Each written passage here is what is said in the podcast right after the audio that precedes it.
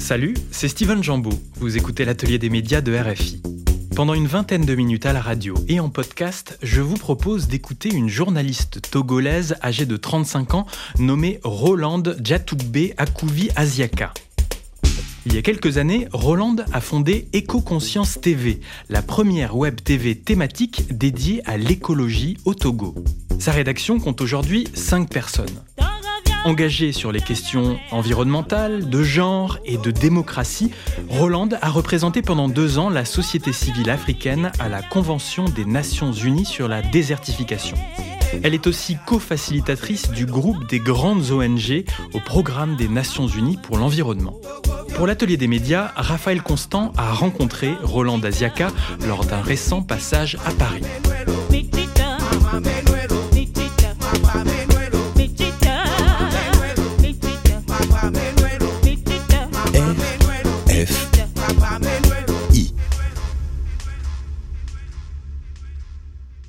J'utilise souvent deux mots pour décrire la naissance d'Éco-Conscience TV, l'audace et détermination.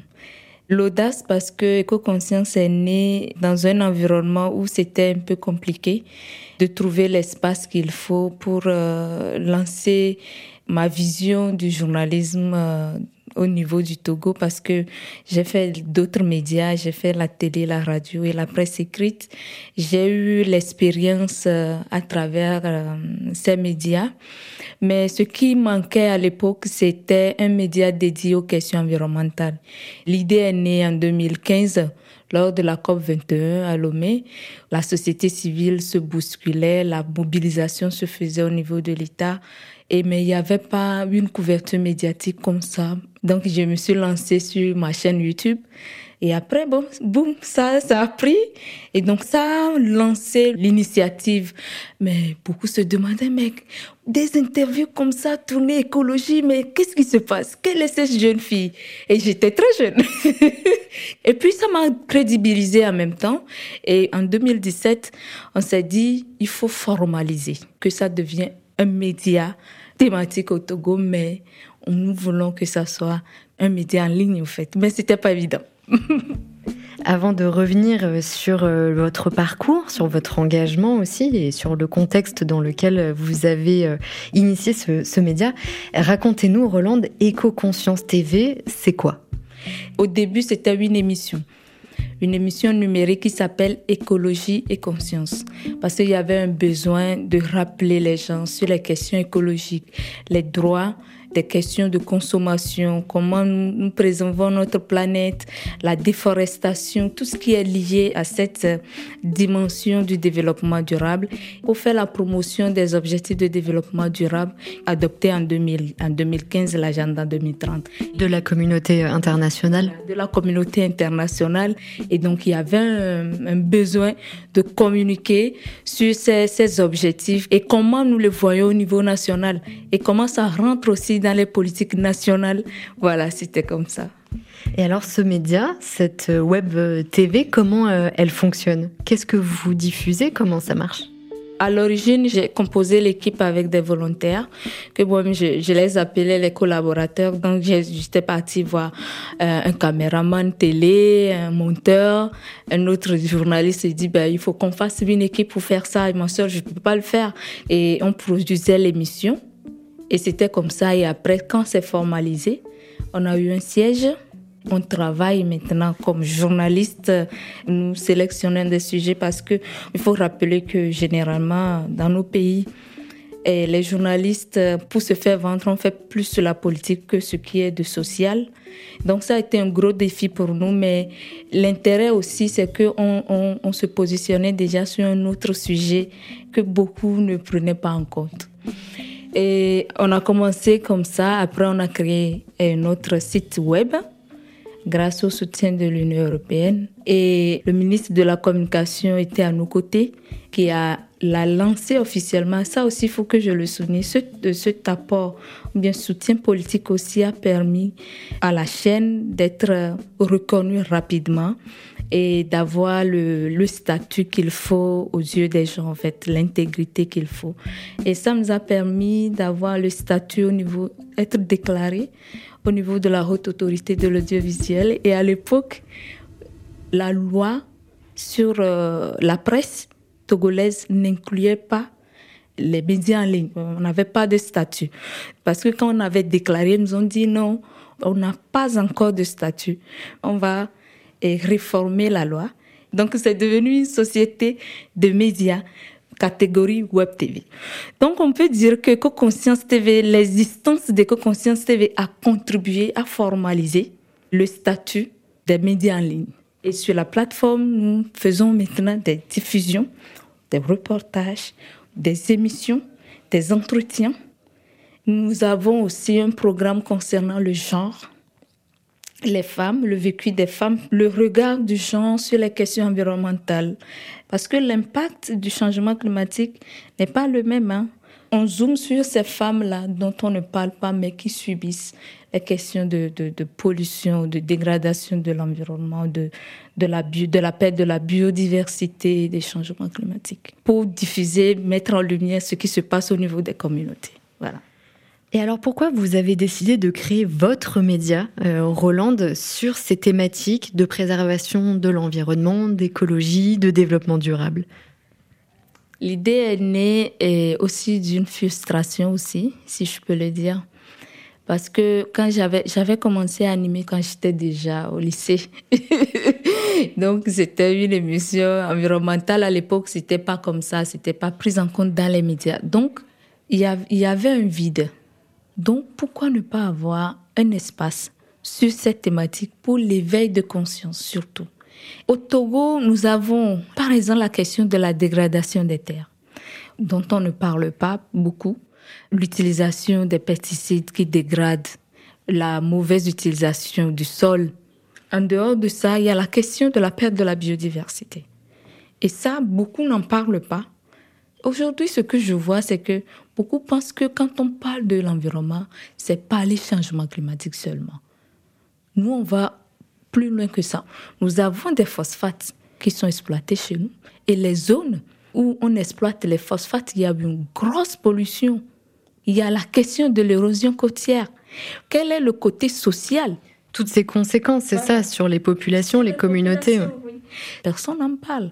Mais pourquoi justement? Parce qu'il y a un manque euh, d'intérêt au Togo sur les questions environnementales? À l'époque.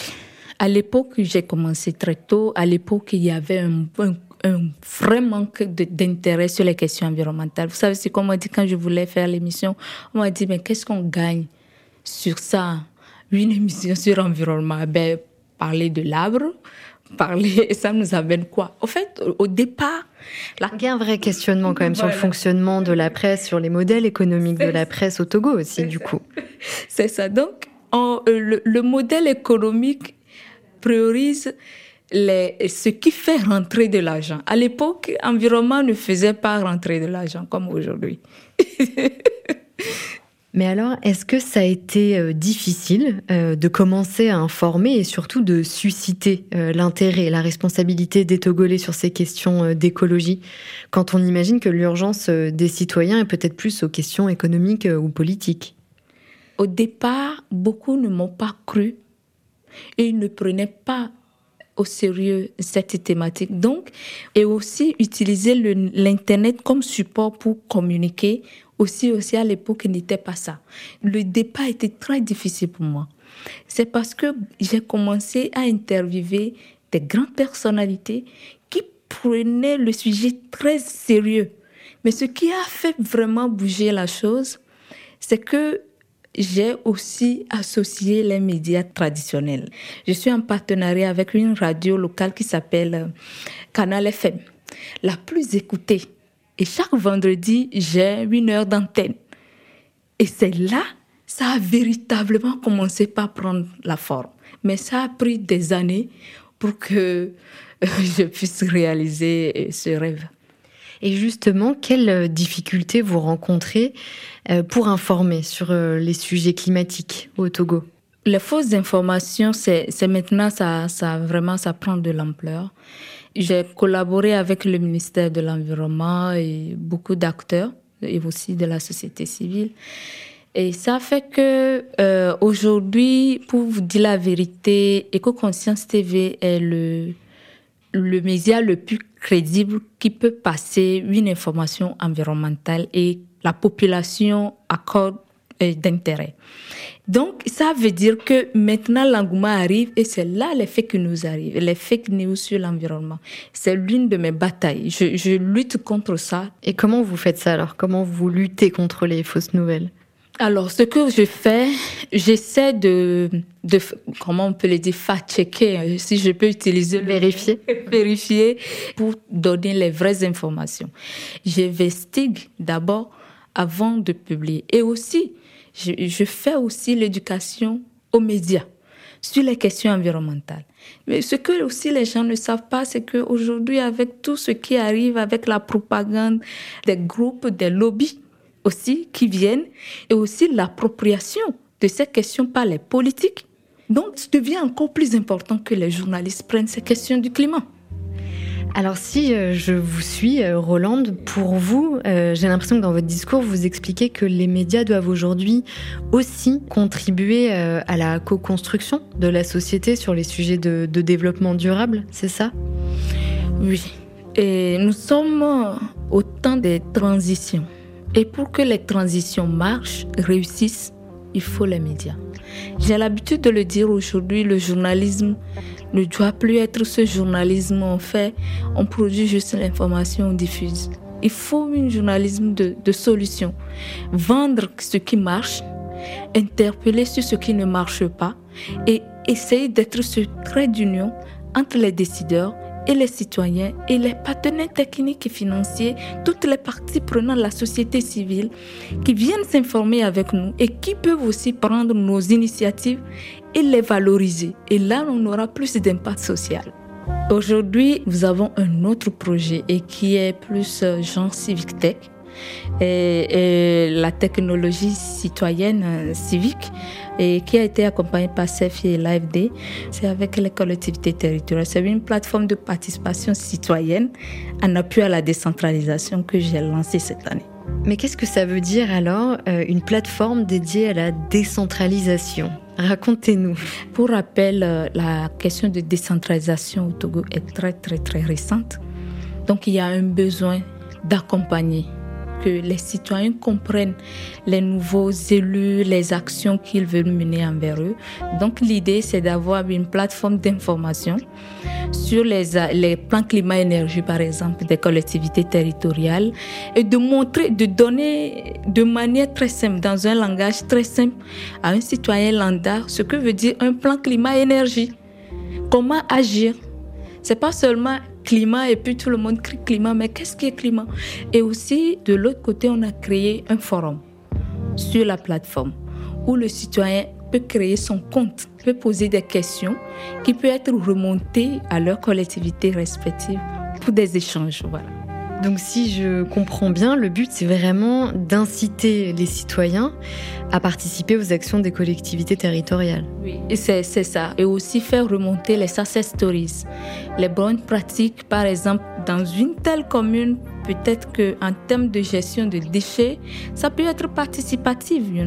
Les citoyens peuvent même s'organiser avec la, municipalité, gérer par exemple un dépotoir sauvage, les ordures, comment ça se fait. Et puis ce, ce lien entre les élus et la base est très important, surtout quand nous parlons des questions de développement durable. Voilà.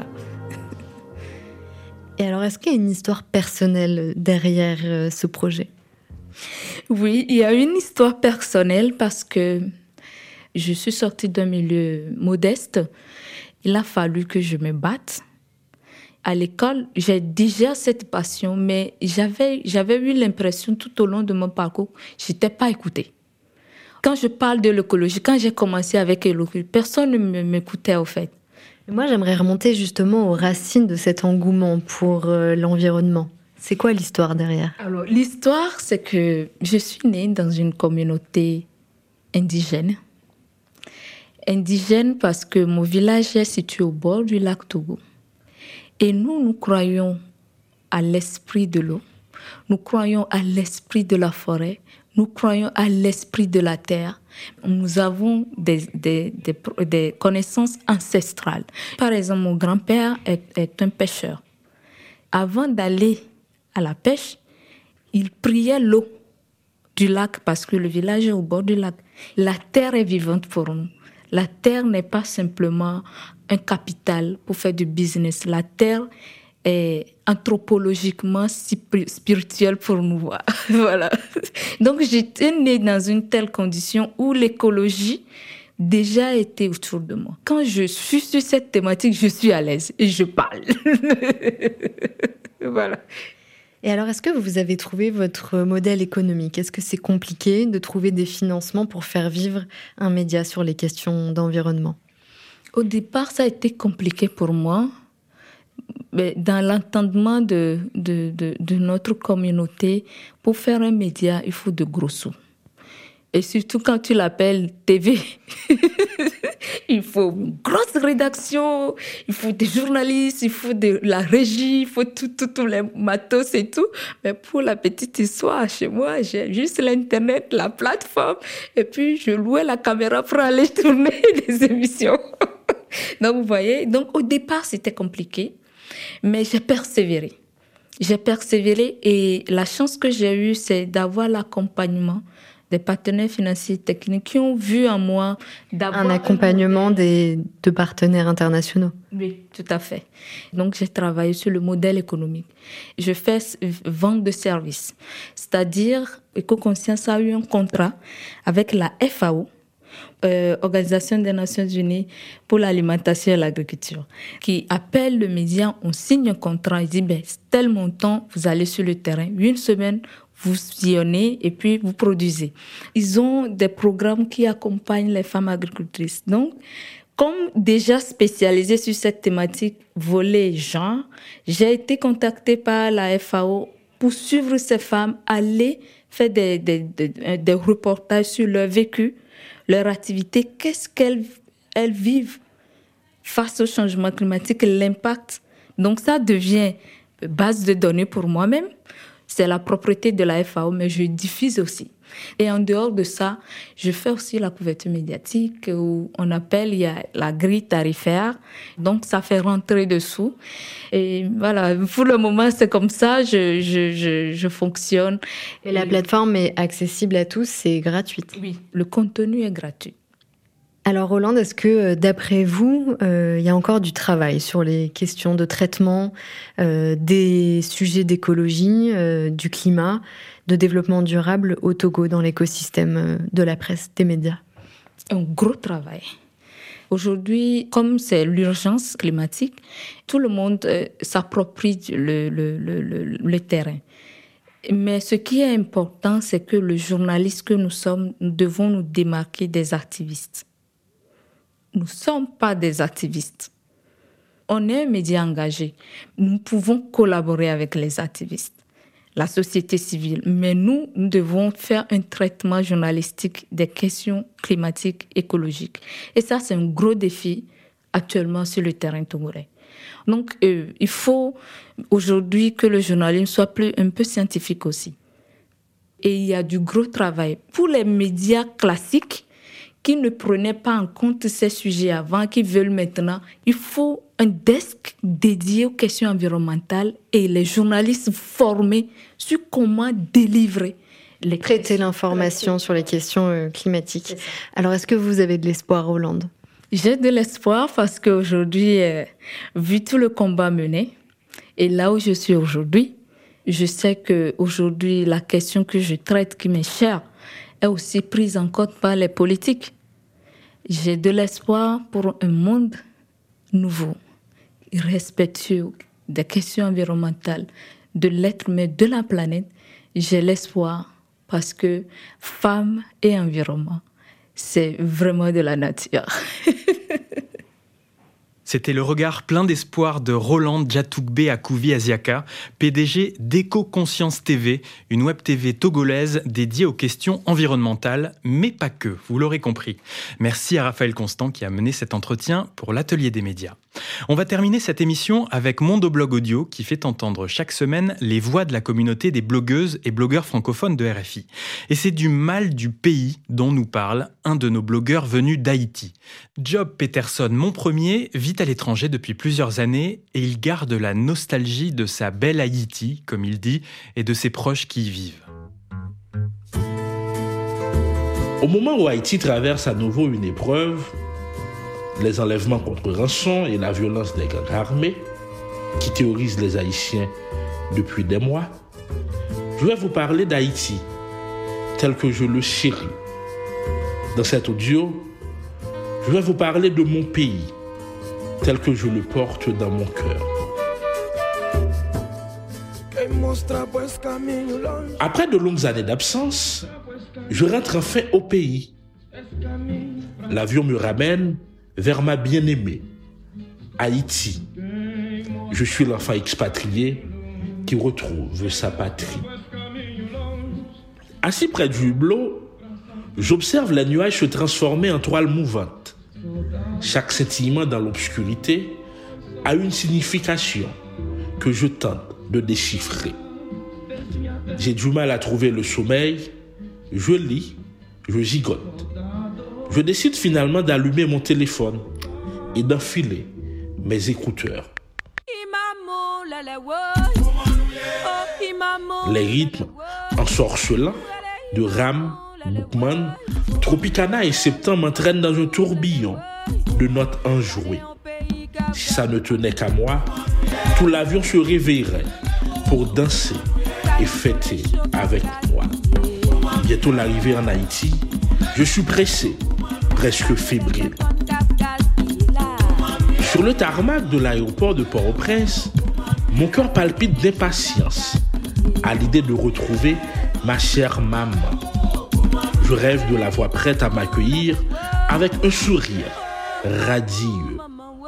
Papier, douane, je fais toutes les formalités à vitesse grand comme pour avancer le temps de la retrouver. Mes pas s'accélèrent et puis, enfin, j'aperçois ma maman, le visage rayonnant de bonheur. Sa voix douce m'accueille avec tendresse. Oui, oui, mépitant, mépitant, mépitant. Voici mon enfant. Je fonds littéralement en larmes, submergé par l'émotion. Dans l'élan de ces si précieuses retrouvailles, je lâche mes malles et saute dans ses bras. C'est la joie totale. Instant précis, je pense que rien ne peut égaler la chaleur et l'amour d'une étreinte maternelle. Ni les réseaux sociaux, ni les mails, ni aucune lettre ne pourront jamais remplacer la présence si précieuse d'une mère. Une fois arrivé à la maison, toute ma famille m'attendait. À peine j'avais franchi le seuil de la porte que concert de cris et de pleurs m'attendaient. C'était fort et délicieux. Revoir ce qu'on aime et se rendre compte à quel point, malgré le temps et la distance, ils sont restés les mêmes. Ça fait un bien fou. Je suis enfin là, en Haïti, sur ma terre natale, parmi les miens.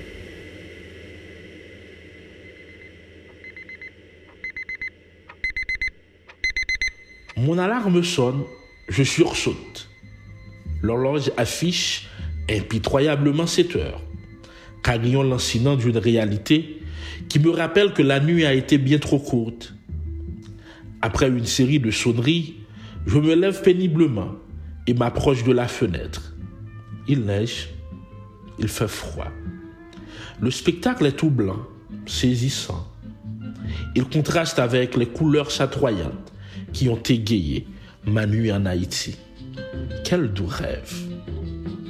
Alors que je me prépare à affronter la journée, mes pensées se perdent dans les souvenirs enchanteurs de mon rêve.